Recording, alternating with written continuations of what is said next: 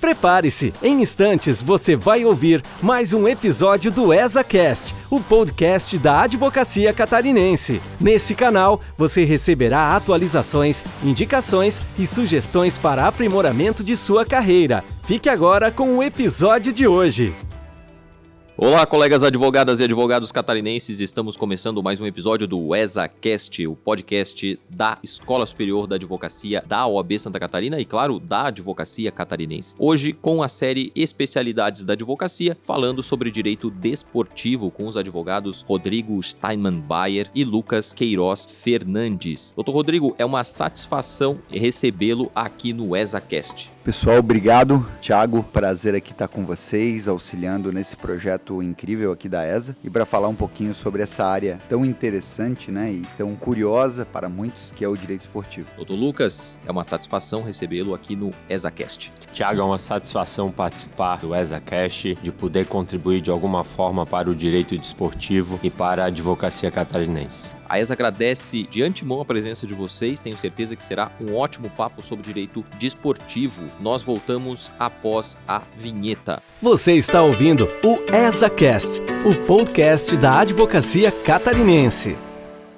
Bom, como todo início de ESACast, nós gostamos de falar um pouco sobre trajetórias. Então não vai ser diferente nesse episódio, onde nós vamos falar sobre uma área tão interessante do direito e com advogados reconhecidos no estado e que dirá no país pela sua atuação nessa área. Então, vou começar pelo Rodrigo, né, meu amigo Bayer, né, de, de tanto tempo de UFSC, né, já são muitos anos, a gente se conhece há pelo menos 12 ou não, 12 nada, eu tenho 12 de advocacia, mais 5 de, de, de faculdade, são pelo menos 17 anos né, de convivência. Baia, como é que foi o teu encontro com o direito desportivo? Como é que tu entrou nessa área e o que você vem desenvolvendo desde então na área do direito desportivo? Primeiro que essa questão de quantos anos aqui é delicada, né? Porque revela a nossa data aí de nascimento aí já, já um pouco avançada, né? Mas brincadeiras à parte, como a maior parte das pessoas que atuam na área do esporte, isso surgiu pelo amor pelo esporte. Então, desde muito novo, né, ainda na infância, adolescência, minha paixão, né, pela prática e pelo acompanhar o esporte, em especial o futebol, eram gigantescas e então, desde muito novo, eu já tinha esse desejo de tentar trabalhar com esporte em algum momento. Foi no terceiro ano do ensino médio que eu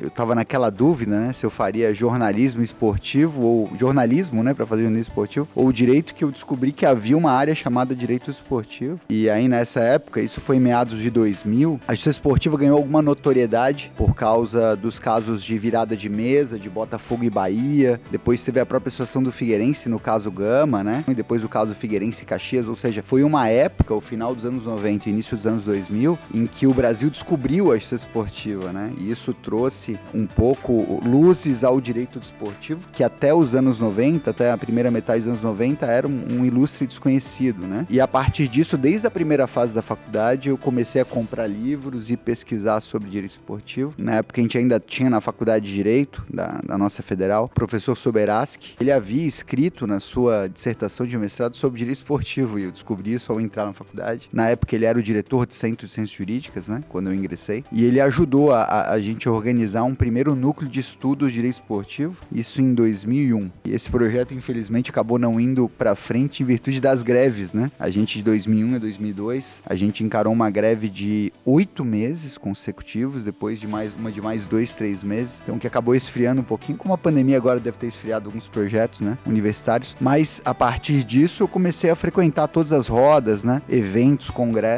e esse foi o, o início, né, do despertar desse interesse. Quando eu me formei, Thiago, isso em 2000 e, em 2006. Eu havia presidido a Atlética, né, do, do Cachife, por três anos já. E surgiu esse interesse de tentar trabalhar profissionalmente com direito esportivo. Dali eu recebi um convite é, para ser defensor dativo do TJD do futebol de Santa Catarina. Nessa época era uma época um pouco diferente, o CBJD tinha um desenho diferente da, dessa atuação e a gente ganhava valores de defensoria dativo, RHs, né, por defesa, já que a defesa de atletas era obrigatória, ela não era facultativa, uma regra muito próxima do direito penal, na antiga redação do CBJD, a época vigente. E aí, basicamente, muito novo, eu tinha 23 anos na época, 20, é, 23 anos, eu acabava pegando as migalhas migalhas do, dos advogados maiores aí na área, né? Então advogava para times da Série C, com sorte da Série B do Campeonato Catarinense. Fazia muita defesa sub-17, né? Sub-20. Até que determinado dia eu estava fazendo uma defesa de um clube da época da terceira divisão catarinense, o Ferroviário Capivariense, de Capivari de Baixo. E foi um recurso que foi para o pleno. Eu acabei fazendo uma sustentação oral. E o presidente do Guarani, de Palhoça aqui, o Amaro, Amaro Júnior, né, muito conhecido no meio do futebol, acabou assistindo a minha sustentação oral, gostou e me convidou para se tornar, para me tornar advogado do Guarani de Palhoça. E aí começou a atuação. Em menos de um ano, eu já tinha atuado para mais de 20 clubes de Santa Catarina e a minha trajetória iniciou-se no direito esportivo com a advocacia em tribunais esportivos. Então esse foi o início. Aí a partir disso, eu acabei fazendo meu mestrado na Universidade Federal, escrevendo sobre direito internacional esportivo. Hoje estou em vias de conclusão do meu doutorado na Espanha, né, na Universidade de Alicante também nessa área. Sou presidente atualmente do Tribunal Esportivo do Futebol de Santa Catarina e é, presidi aqui a Comissão de Direito Esportivo da OAB Santa Catarina também por quatro anos e hoje sou vice-presidente da Sociedade Brasileira de Direito Esportivo. Então, em resumo, essa é a, a minha trajetória até aqui né, na área, que é uma área realmente fantástica e com muitas oportunidades. Isso é uma verdade ainda. Bom, de igual forma, eu acabei me aproximando do direito desportivo por conta da paixão pelo esporte de uma forma geral, especificamente do futebol. É, joguei futebol amador por 10 anos aproximadamente, isso mais na categoria de base, é, e tinha o sonho de ser jogador de futebol, assim como muitas crianças, principalmente daquela época, tinham. Apesar disso, eu não segui a carreira diretamente relacionada ao esporte. Acabei indo para o direito por um interesse inicial de prestar concurso público e iniciei em um escritório advogando, é, advogando não, como estagiário. Posteriormente me tornei advogado e esse escritório, à época, prestava serviço para um banco. Então eu atuava muito no direito bancário. E o direito bancário, para quem não tem contato, é um direito muito de massa. Então é a atuação de advocacia de massa. Isso me desencantou um pouco, dado o momento eu precisava buscar outra alternativa para mim. E uma oportunidade conversando com um estagiário meu à época, ele citou que a OAB faria um evento sobre direito desportivo com isso, eu comecei a estudar um pouco sobre direito esportivo. Infelizmente, quando ele me falou, não tinha, aliás, já tinha passado esse evento e eu não pude fazer. Mas a partir disso, eu fui buscar pessoas do meio. Tive a felicidade de encontrar agora meu amigo Rodrigo Bayer, que está aqui ao meu lado. A época foi um contato pelo Facebook, eu acredito que a partir disso a gente começou a estreitar relacionamento e eu comecei a conversar muito com ele sobre isso. Eu fiz uma especialização pela Fundação Getúlio Vargas, mas eu precisava de mais. Precisava encarar o mercado e na época eu tinha muita dificuldade de saber que caminho seguir. É como advogar nessa área. Não sabia nem para quem eu iria advogar. Eu vou advogar para clube, vou advogar para agente, vou advogar para atleta, mas como que eu vou chegar até esse atleta? Como que eu vou chegar até esse clube? E eu me lembro que eu fiz uma disciplina, apesar de já é, concluído, eu fiz como aluno ouvinte uma disciplina na UFSC de Direito Desportivo. E o Bayer era o professor e eu lembro que sempre após as aulas a gente sentava para comer alguma coisa e eu ia sugando ele buscando informação. Queria saber é, do como que era o direito desportivo, muito curioso, queria entender. A partir disso surgiu a oportunidade de eu ser defensor dativo do Tribunal de Justiça Desportivo, o mesmo defensor dativo, o mesmo cargo, função que o Bayer havia assumido alguns anos atrás. Por sorte, né, vamos dizer assim, ou também competência competência de ir atrás, acabou vagando essa vaga no Tribunal de Justiça Desportivo do Futebol como defensor dativo. E ali eu iniciei minha trajetória, assim como o Baé foi na Justiça Desportiva. E bom, eu entrei naquele mundo da Justiça Desportiva, parecia outro idioma. E foi muito interessante, porque a vontade de crescer me deu energia para ir atrás, para ir buscando cada vez mais o meu espaço. Em seguida, eu entrei na Comissão de Direito Desportivo da OAB de Santa Catarina, o que é muito importante, principalmente para aqueles que estão iniciando. Tu acaba tendo contato com outras matérias. Nós tínhamos como programa da nossa própria comissão, que foi implementado pelo Bayer, de nós toda a, a reunião ter uma exposição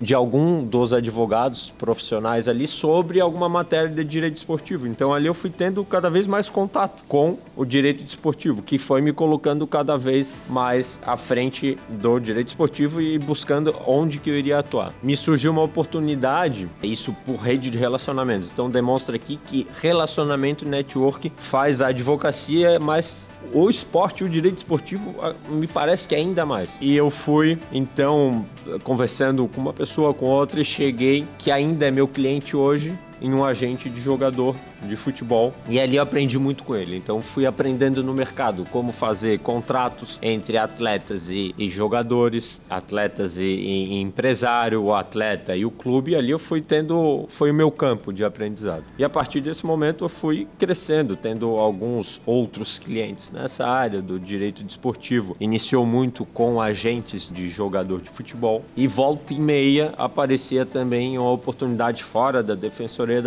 para que eu advogasse para o clube diretamente. Na própria comissão, em uma das reuniões, teve um profissional do ramo de direito esportivo advogado que foi convidado. O nome dele é Luiz Fernando Pamplona Novaes. Ele atuava muito na área tributária é, relacionada ao esporte. Ali eu conheci ele. Depois de algum tempo, eu acabei trabalhando com ele. Então hoje eu trabalho junto com ele, um escritório de advocacia. É, e hoje nós advogamos para um clube de Santa Catarina.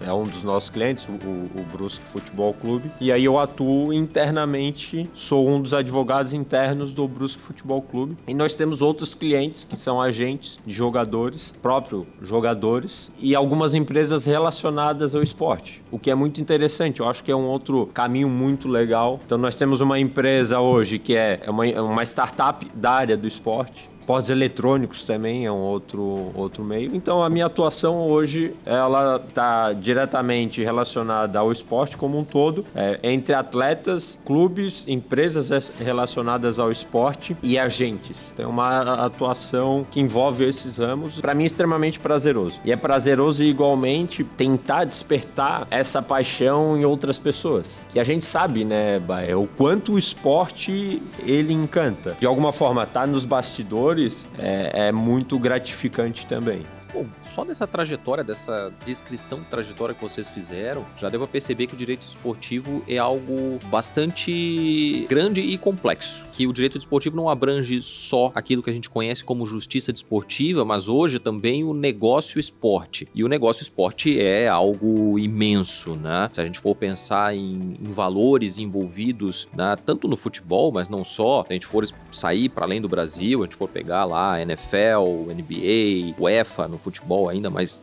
na Europa, né, são negócios é, multimilionários, né, negócios bilionários. Então, a importância do direito desportivo, da atuação do advogado no meio do esporte, cresce substancialmente. Baia, explica pra gente um pouco o, o que é o direito desportivo, que abrange esse grande universo que hoje a gente conhece como direito desportivo ou advocacia desportiva. Interessante a gente pensar no, no esporte, primeiro como fenômeno social, como fenômeno social, antropológico e, evidentemente, econômico, né? Para os nossos ouvintes, Thiago, terem uma, uma ideia, hoje o PIB movimentado pelo esporte é de 100 bilhões de dólares ao redor do planeta. Isso é maior do que o PIB de mais de 90 países ao redor do mundo. Então eu estou falando aqui, Thiago, de mais de 2% do PIB do mundo ser vinculado à atividade esportiva. Então, é evidente que a economicidade do desporto é o que atraiu a atenção do direito desportivo.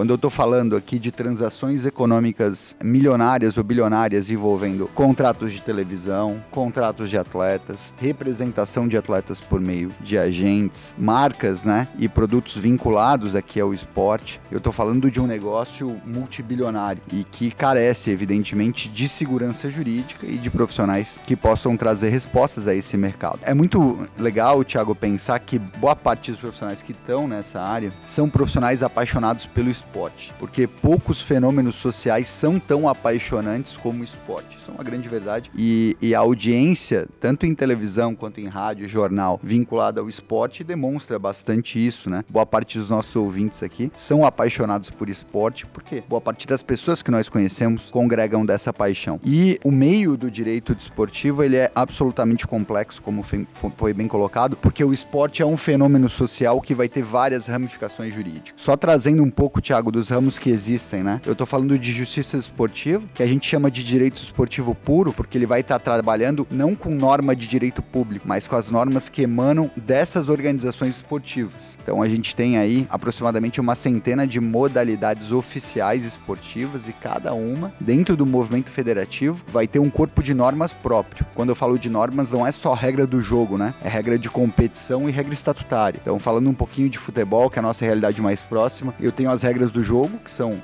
é, trabalhadas e introduzidas pela International Board, mas eu tenho todas as regras de competição, que envolve janela de transferência, que envolve condição de jogo, que envolve regras de como haver aqui, por exemplo, suspensões é, disciplinares que podem ocorrer, quais são as infrações éticas, qual é o comportamento disciplinar adequado. Então, essas regras de competição e também as regras estatutárias que envolvem aqui critérios de filiação, desfiliação das federações, regras de como o atleta se submete ao regramento internacional, como ele ingressa no movimento federativo e por aí vai. Isso tudo envolve direito esportivo puro, tem como órgão jurisdicional a Justiça Esportiva Brasileira e também internacional, né? Tem como último degrau aqui recursal o CAS, que é a Corte Arbitral do Esporte em Lausanne, na Suíça. A gente teve alguns casos julgados no caso aí, é, um dos que ficaram famosos foi o caso Guerreiro, né? Do Paulo Guerreiro, que conseguiu no CAS condição de jogo para atuar na Copa do Mundo, na última Copa do Mundo, às vésperas, né? Do campeonato, em caso de dopagem, né? Que foi, que foi depois concedida essa permissão. A gente vai ter o direito do trabalho desportivo, que envolve toda a questão dos vínculos de trabalho, que o vínculo de trabalho dos atletas ele é completamente diferente do vínculo comum, em virtude daquelas cláusulas indenizatórias. Eu, como empregado, eu posso a qualquer momento pedir demissão e trabalhar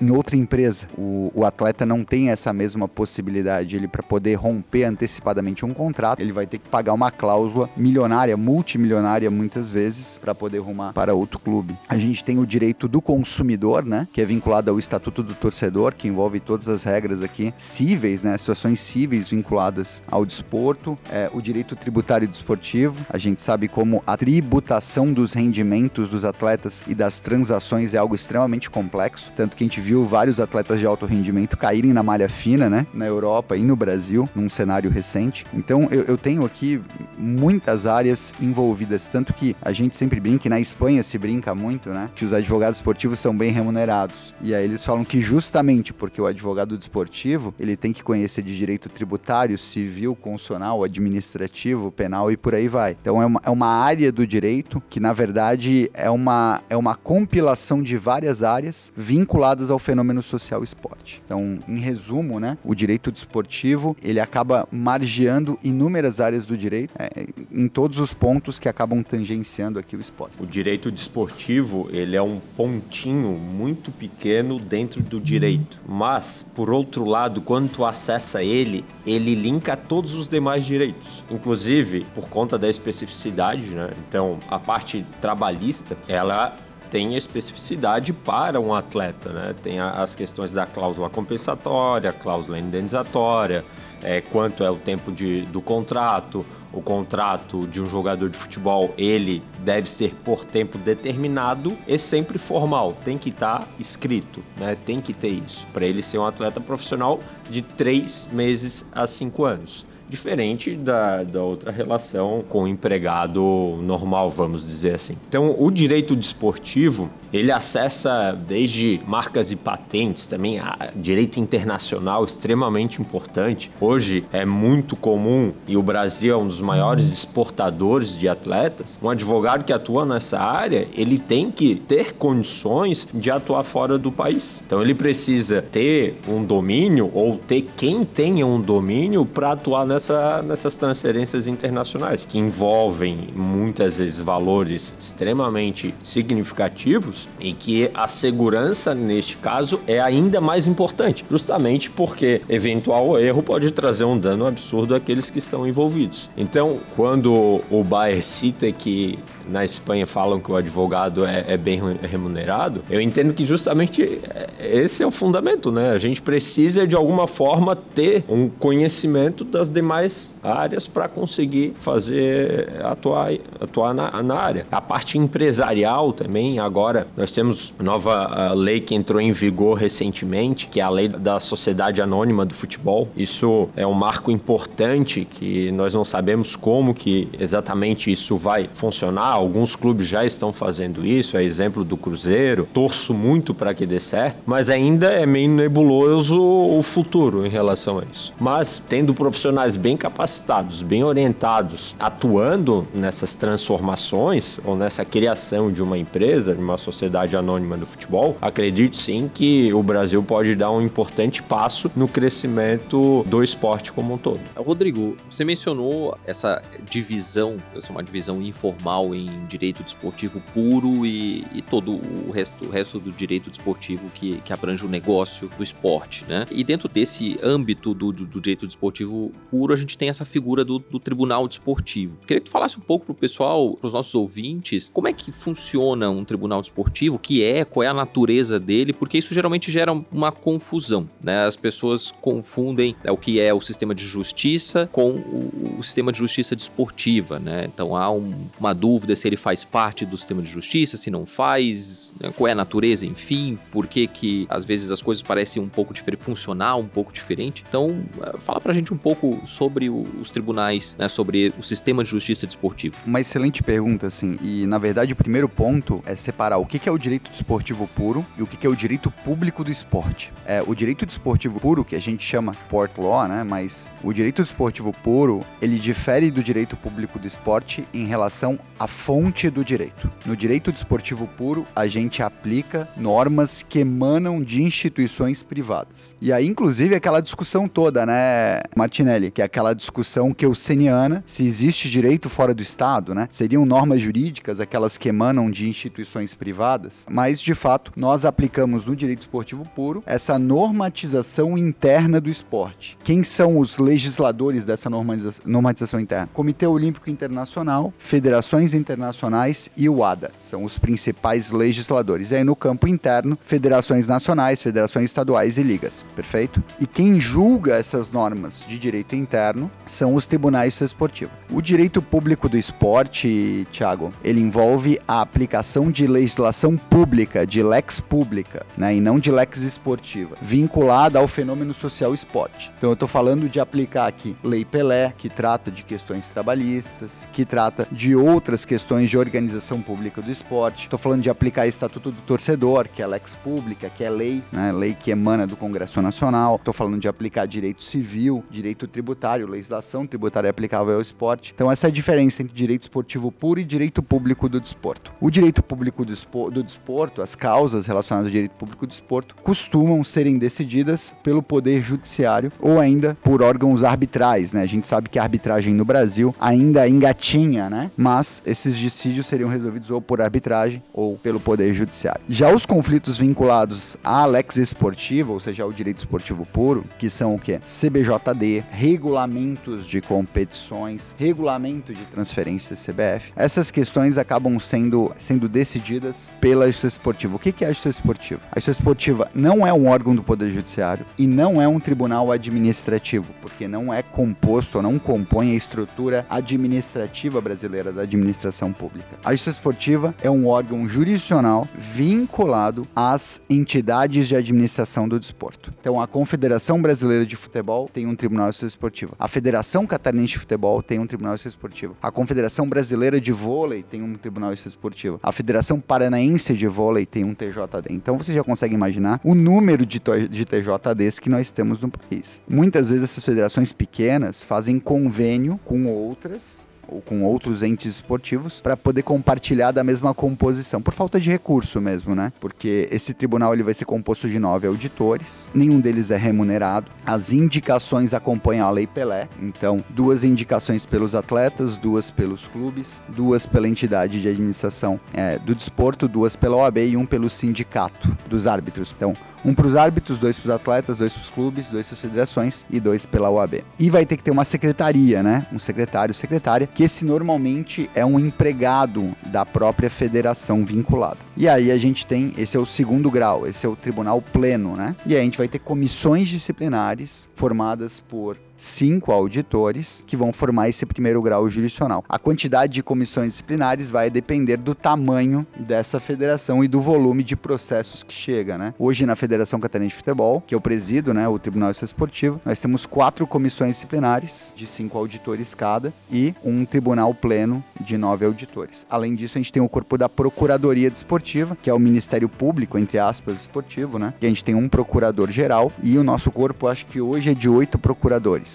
né? Que oferecem as denúncias aqui e acabam se distribuindo pelas comissões disciplinares. Os tribunais esportivos, Thiago, são, na minha opinião, né, Lucas, junto com a Comissão de Direito Desportivo da OAB, a melhor porta de entrada para quem quer conhecer a área. Né? Então, até faço o convite para os ouvintes. A gente sempre está precisando de auditores, né? Então, existe uma, uma certa rotatividade de auditores. A função é honorífica, tá? Ela não é remunerada, nem de auditores, nem de procuradores, mas recebe um, uma diária, né? Um incentivo aí de indenização de transporte e alimentação, mas é uma experiência muito bacana. Então, a justiça esportiva, como experiência de prática profissional, é a melhor porta de entrada, foi a nossa porta de entrada, né? Na advocacia, mas também para auditor ou procurador, é uma excelente experiência. É a porta de entrada de mais de 90% das pessoas que atuam na área, essa é a grande verdade. E a Comissão de Direito Esportivo da OAB é uma oportunidade incrível para que você possa conhecer outros profissionais, converse, troque essa ideia e também tenha acesso às temáticas que estão aí em relevância, né? Então fica aí até a dica para quem tiver mais interesse, interesse de fato, né, de buscar uma profissionalização nessa área. Lucas, como é que funciona dentro desse sistema, então, a questão recursal, né? Então, o Rodrigo mencionou a existência daquilo que a gente conheceria como primeira instância, segunda instância, mas também mencionou na fala anterior que é, essas questões elas podem ir escalando. Como é que funciona isso? Né? Como é que inicia a demanda? Não falar só do sistema recursal, vamos falar do, do, processo, né? Como é que a demanda inicia, a questão inicia dentro da justiça desportiva e como é que ela vai, então, uh, escalando nas suas instâncias subsequentes? Eu vou trazer um caso supostamente prático para que seja possível visualizar. Vamos dizer que campeonato catarinense, estou me referindo ao campeonato do estado, tá? Então, determinado jogador foi expulso por uma jogada violenta. Esse atleta foi expulso, vai constar na súmula do jogo que o atleta foi expulso. Esta súmula vai até a procuradoria, que seria aí o Ministério Público, supostamente é analisado pela procuradoria, ela verifica ali o fato, o fato foi o quê? Uma jogada violenta. E junto a isso, ela verifica dentro do CBJD, que é o Código Brasileiro de Justiça Desportiva, aonde se enquadraria a denúncia. Nesse caso, jogada violenta seria o artigo 254. E esse 254, ele existe aí uma possibilidade de multas, de penalizações ao atleta. Então, assim vai ser feita a denúncia para o Tribunal de, de, Justiça Desportiva. Quem vai analisar inicialmente será alguma das comissões, conforme o Bayer mencionou, e será realizado ali a sessão de julgamento. O clube deste atleta receberá a citação deste julgamento que ocorrerá e o clube é responsável por indicar um profissional para defender este atleta. Então, esse profissional é um advogado que vai apresentar uma defesa no dia do julgamento, na sessão de julgamento, sobre aquela denúncia apresentada. As defesas muitas vezes são feitas por sustentação oral, né? Agora nós retornamos à presencial, antes estava sendo feito por videoconferência. Lá serão apresentadas as defesas, podendo ouvir inclusive o atleta, alguma testemunha, eventualmente a arbitragem, vídeo. Então são apresentadas todas as provas e os auditores, que são os cinco membros da comissão, irão julgar aquele caso. Então, cada um profere seu voto, tem o relator, ele vai relatar o, o ocorrido, vai dar o primeiro voto, e também tem o presidente dessa comissão. A partir disso, terá o julgamento do caso. Pode, então, ser apresentado um recurso para o, o Tribunal Pleno da Federação Catarinense de Futebol, no caso, né, do Tribunal de Justiça Desportivo de Santa Catarina do Futebol. Será apresentado esse recurso. No Pleno, será julgado novamente o caso e verificado a possibilidade de reformar ou não a decisão. Tratando-se de campeonato organizado pela federação estadual, existe a possibilidade aí de uma terceira instância, que seria o Superior Tribunal de Justiça Desportiva, que é o STJD. Então lá teria novamente a, a revisão deste caso. Quando a gente trata de competição nacional, funciona de forma diferente, porque quem organiza a competição nacional é a CBF. A CBF é nacional. Então, o caso inicialmente, da mesma forma com que eu expliquei no início, ele vai diretamente para o STJD, da comissão disciplinar do STJD. Isso seria a primeira instância quando trata-se de uma competição nacional, que a gente estaria falando aí de Campeonato Brasileiro e as séries da Copa do Brasil. Então, para a comissão disciplinar do STJD e havendo recurso, vai para o STJD pleno. Né? Então, funcionaria dessa forma a questão dos recursos. Então, a gente observa uma diferença em que é, uma competição estadual ela tem a possibilidade de três instâncias. Uma competição nacional ela vai ter duas instâncias, sendo as duas aí dentro do, do STJD. E ainda é possível, nos dois casos, num caso a quarta instância, no outro a terceira, que é um recurso para a Corte Arbitral do Esporte, que fica em Lausanne, na Suíça, que seria um último grau. Aí nesse ponto, o advogado que, por exemplo, perdeu todas as instâncias nacionais terminaram. Ele tem duas escolhas. Ele pode recorrer para o Tribunal de Lausanne, na Suíça. Esse Tribunal de Lausanne ele é o tribunal arbitral compromissado com o Comitê Olímpico Internacional, com o COI. Então, todas as modalidades esportivas vinculadas ao COI têm que obedecer obrigatoriamente às decisões do CAS. E o futebol é, um, é uma modalidade olímpica. Ou esse advogado pode escolher entrar na justiça comum, ir para o Poder Judiciário em, fase do, em face do princípio da inafastabilidade do controle jurisdicional. Aí existe uma discussão enorme, inclusive é, é o tema central da minha tese de doutoramento, qual seria o limite de revisão jurisdicional das decisões esportivas. Se elas poderiam atacar o mérito ou não, ou se elas poderiam apenas fazer o controle de legalidade, da mesma forma que na arbitragem, né? ou seja, uma sentença que anula que uma sentença arbitral só poderia analisar critérios de legalidade e também, de uma certa forma, as decisões administrativas, né? Também esse controle é um controle de legalidade. A tese prevalecente hoje na doutrina nacional é que esse controle é eminentemente legal, controle de legalidade, e que não poderia ter um controle de mérito, especialmente com substitutividade jurisdicional. Ou seja, é, uma coisa é eu chegar, tem uma decisão do STJD que aplicou 60 dias de suspensão para um atleta. A justiça comum ela pode anular essa decisão, mas ela não poderia, em tese, dizer não, 60 dias foi brando, eu vou aumentar para 90. É, isso, em tese, na minha opinião, seria uma atuação inconstitucional da justiça comum em matéria desportiva, porque ela estaria ferindo a autonomia desportiva. Então, esse é um ponto bem interessante, Thiago, porque o judiciário brasileiro, ele não está acostumado a lidar com demandas esportivas, por isso que não é incomum a gente ver algum juiz de primeiro grau mandando colocar um time na Série A e, e, e isso é, é uma, é uma loucura, uma insanidade do ponto de vista jurídico, falando aqui, né? E também, evidentemente, a falta de formação, né? Os magistrados, de uma forma geral, não têm formação de base em direito esportivo, que é altamente compreensível, né? Já que a justiça comum, em tese, é uma justiça genérica, né? Ela, é, ela é preparada para tratar com demandas, não demandas de alta complexidade técnica, né? Mas com demandas cotidianas aqui vinculadas ao nosso judiciário. Então, só para explicar um pouquinho como é que, ou complementando aqui, né? Como é que funciona essa, essa dinâmica que é bem interessante. Esse ponto que tu trouxe, Bayer, eu, é, é um dos pontos que sempre me chamou mais atenção nessa questão da justiça desportiva. Não atuo na área, não, nunca atuei,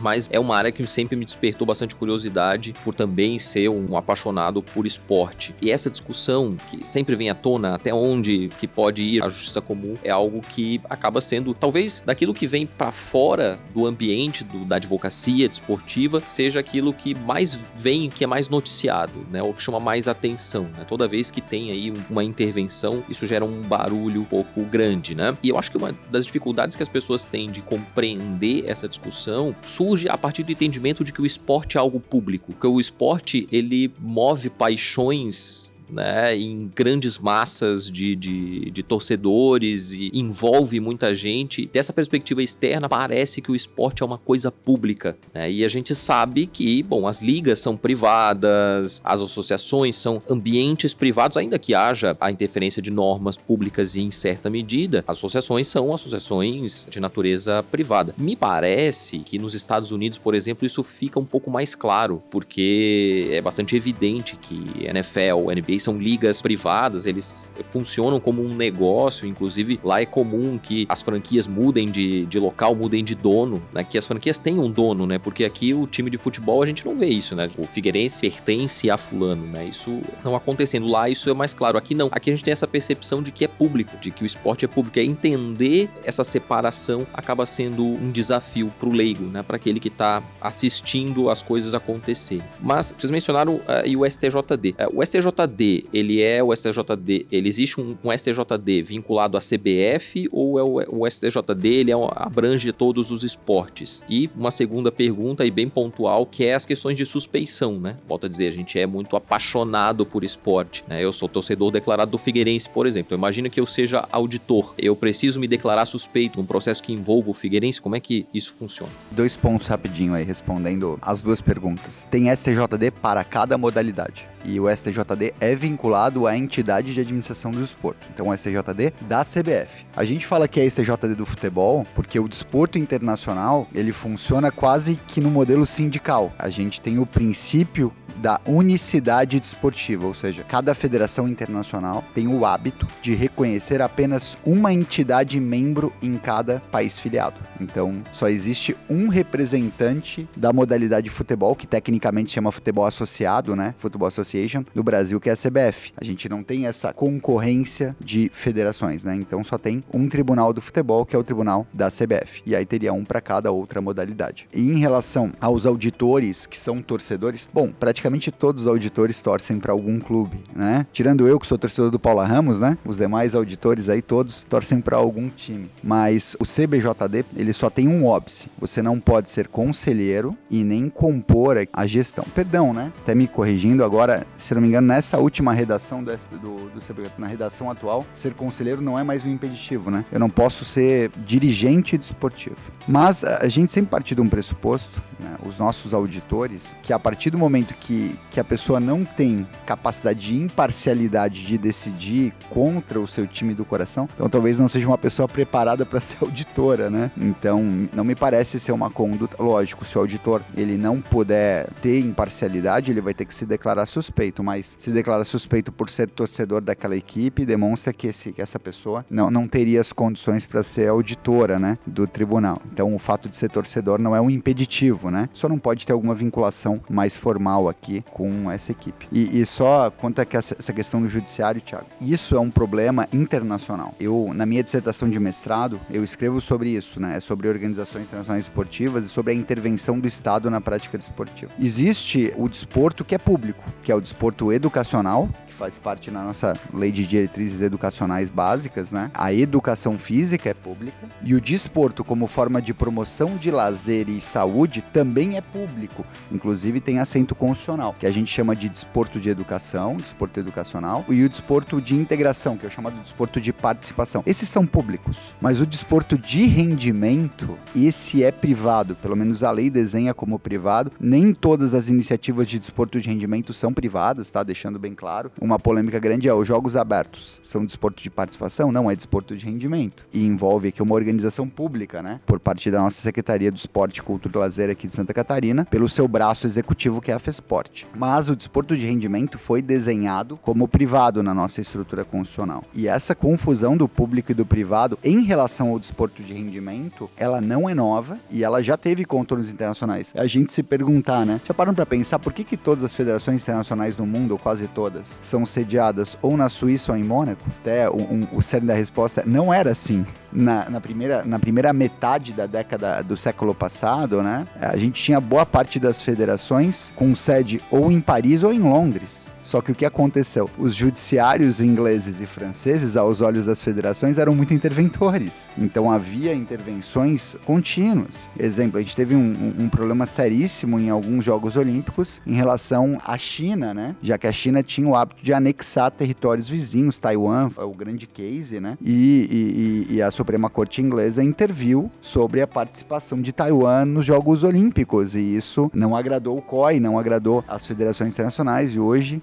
todas estão sediadas em países extremamente liberais do ponto de vista não só fiscal, mas jurisdicional. Então, as federações internacionais o COI, eles acabam fugindo de locais interventores. Para ter uma ideia, hoje todas as federações internacionais de grande porte e o COI não estão só na Suíça, estão no cantão de Vod, que é o cantão culturalmente mais liberal da Suíça. Então, isso não acontece por acaso. Essas instituições esportivas, elas querem crescer aqui a revelia dos braços, né, dessas amarras estatais. É, eu acredito que o movimento esportivo ele está num momento muito difícil porque ele sempre clamou por liberdade, mas esses escândalos de corrupção que aconteceram no seio da FIFA e do COI hoje colocaram muito em xeque, né, essa imunidade jurisdicional do movimento esportivo. Então, o movimento esportivo hoje é refém da sua própria falta de ética, né? E o esporte hoje tem várias batalhas pela frente, né? Que é a dopagem, as apostas esportivas, que é o match fixing, a manipulação de resultados. Então isso torna cada vez mais difícil defender uma anarquia total do movimento esportivo. É um, é um desafio global, isso não só brasileiro. Lucas, o que tu vê de mais importante hoje no debate do direito desportivo? Quais são as questões mais emergentes aí que podem chamar mais atenção a do advogado que queira entrar nessa área, que queira se especializar em direito desportivo? E já puxando aí um, um fio dessa discussão, é o que, que tu poderias falar sobre a SAF, que no noticiário tem chamado bastante atenção. Vocês mencionaram o caso do Cruzeiro, a gente tem alguns outros casos já em andamento. Justamente eu ia citar sobre a SAF. Eu acho que ela está bem em voga, bem importante é, as pessoas se debruçarem e estudar essa nova lei e como que na prática vai acontecer. Eu acho que isso é muito importante e pode ser uma grande oportunidade para o Brasil profissionalizar ainda mais a gestão como um todo do futebol. Nós sabemos que a maioria dos clubes hoje são associações. A associação, ela então depende de um presidente que tem um mandato e depois de quatro anos, a depender do estatuto social, ele vai sair do clube e outro presidente vai assumir. Isso, de certa forma, na gestão pode ser prejudicial. Eu, particularmente, entendo que uma gestão profissional e contínua, seja com planejamento financeiro, seja um planejamento de base de atletas, para que esses atletas sejam, de certa forma, vamos dizer assim, produzidos aqui, para que lá na frente eles venham dar um retorno financeiro para o clube, seja o licenciamento de marca, torcedores parte de ingresso, a parte de entretenimento, isso tudo, quando feito de uma forma profissional, com uma gestão profissional, a tendência é se ter um retorno positivo. Nós temos como bons exemplos de clubes que vêm tendo uma gestão mais profissional, apesar ainda do Flamengo ser uma associação, não é, não é uma empresa. Palmeiras também. Um bom exemplo que nós temos de clube empresa é o Bragantino, Red Bull Bragantino, feito com uma gestão empresarial. Eu tive a oportunidade de visitar o centro de treinamento do Red Bull, quando ainda não era Bragantino. Eu acabei conhecendo toda a metodologia e como que funcionava essa gestão. Realmente é impressionante, porque a gestão ela é feita em conjunto com todas as equipes Red Bull do mundo. Então, todos estão conectados e com o mesmo propósito. Então, a SAF pode trazer isso, né? É claro, se for feito um, um bom trabalho em cima disso, então, profissionais para atuar nesse desenvolvimento vai ser muito muito importante. Então, quem se debruçar, estudar SAF e buscar se especializar nisso, acredito que possa ter uma boa oportunidade, porque os clubes também vão necessitar. E a SAF, o que, que ela acaba gerando de interesse para os clubes? Então, o clube associação, hoje,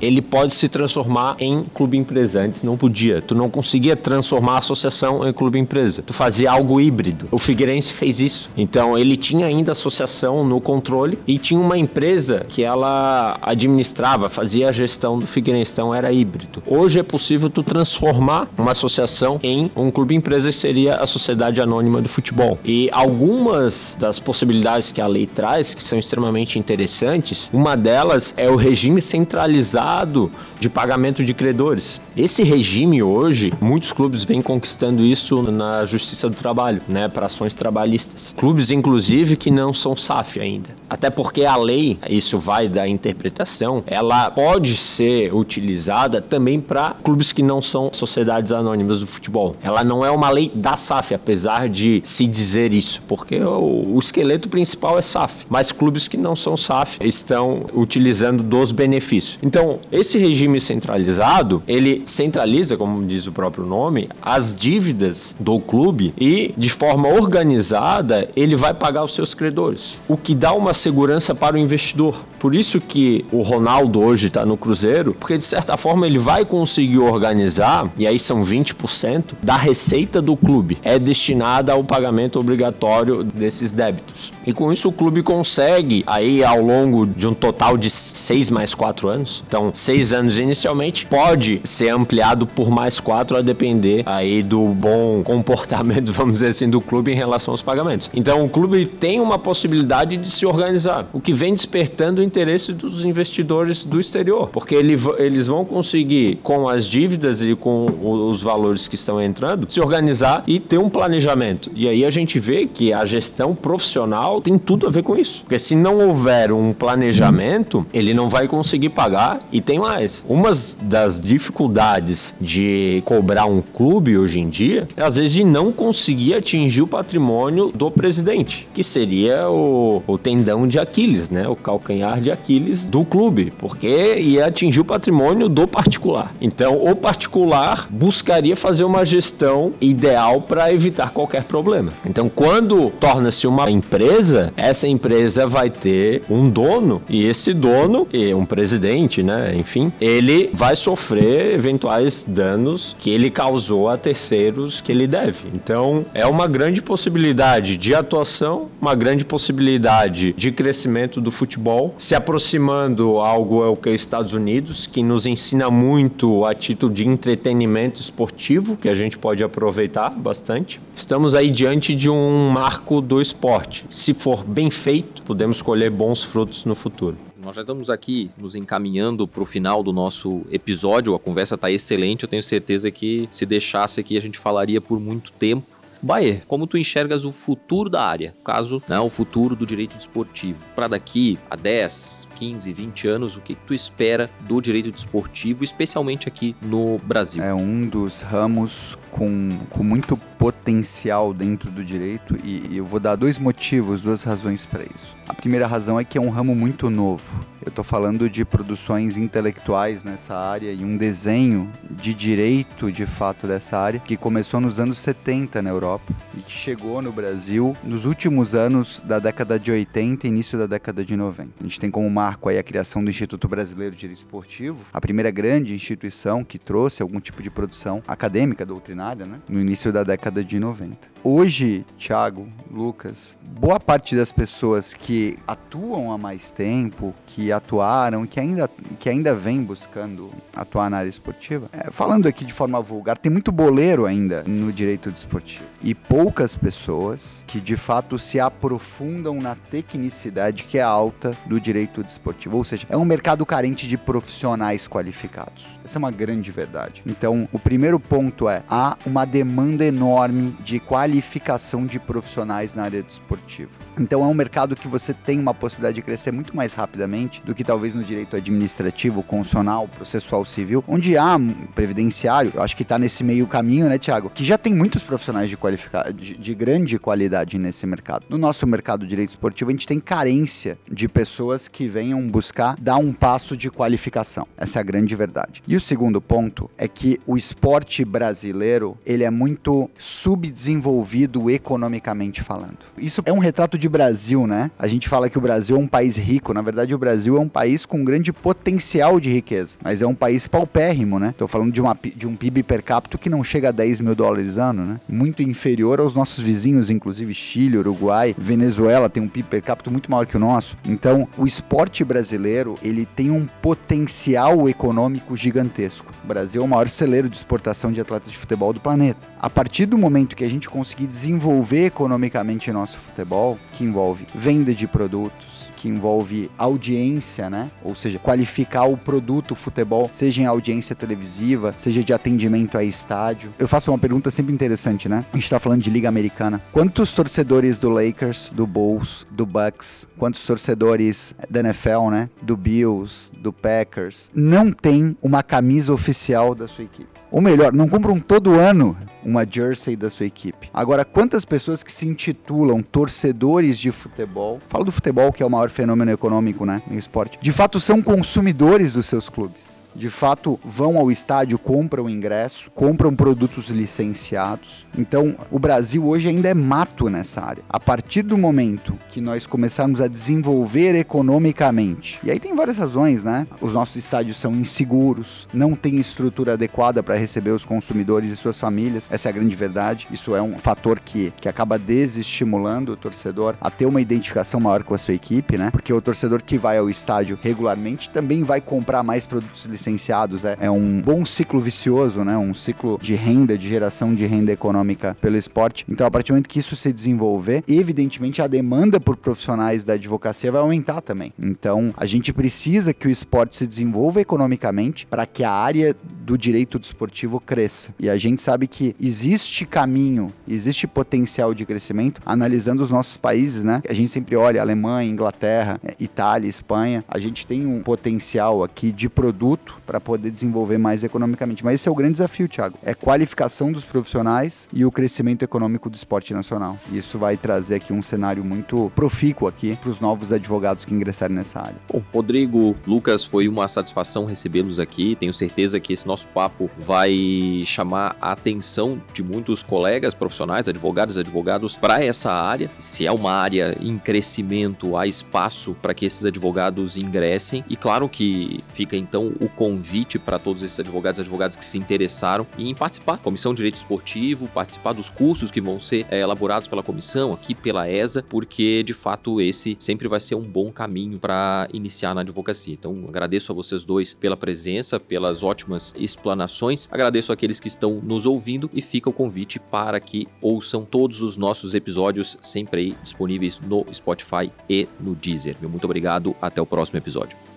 Você ouviu o ESACast, o podcast da Advocacia Catarinense. Fique ligado, em breve realizaremos um novo episódio.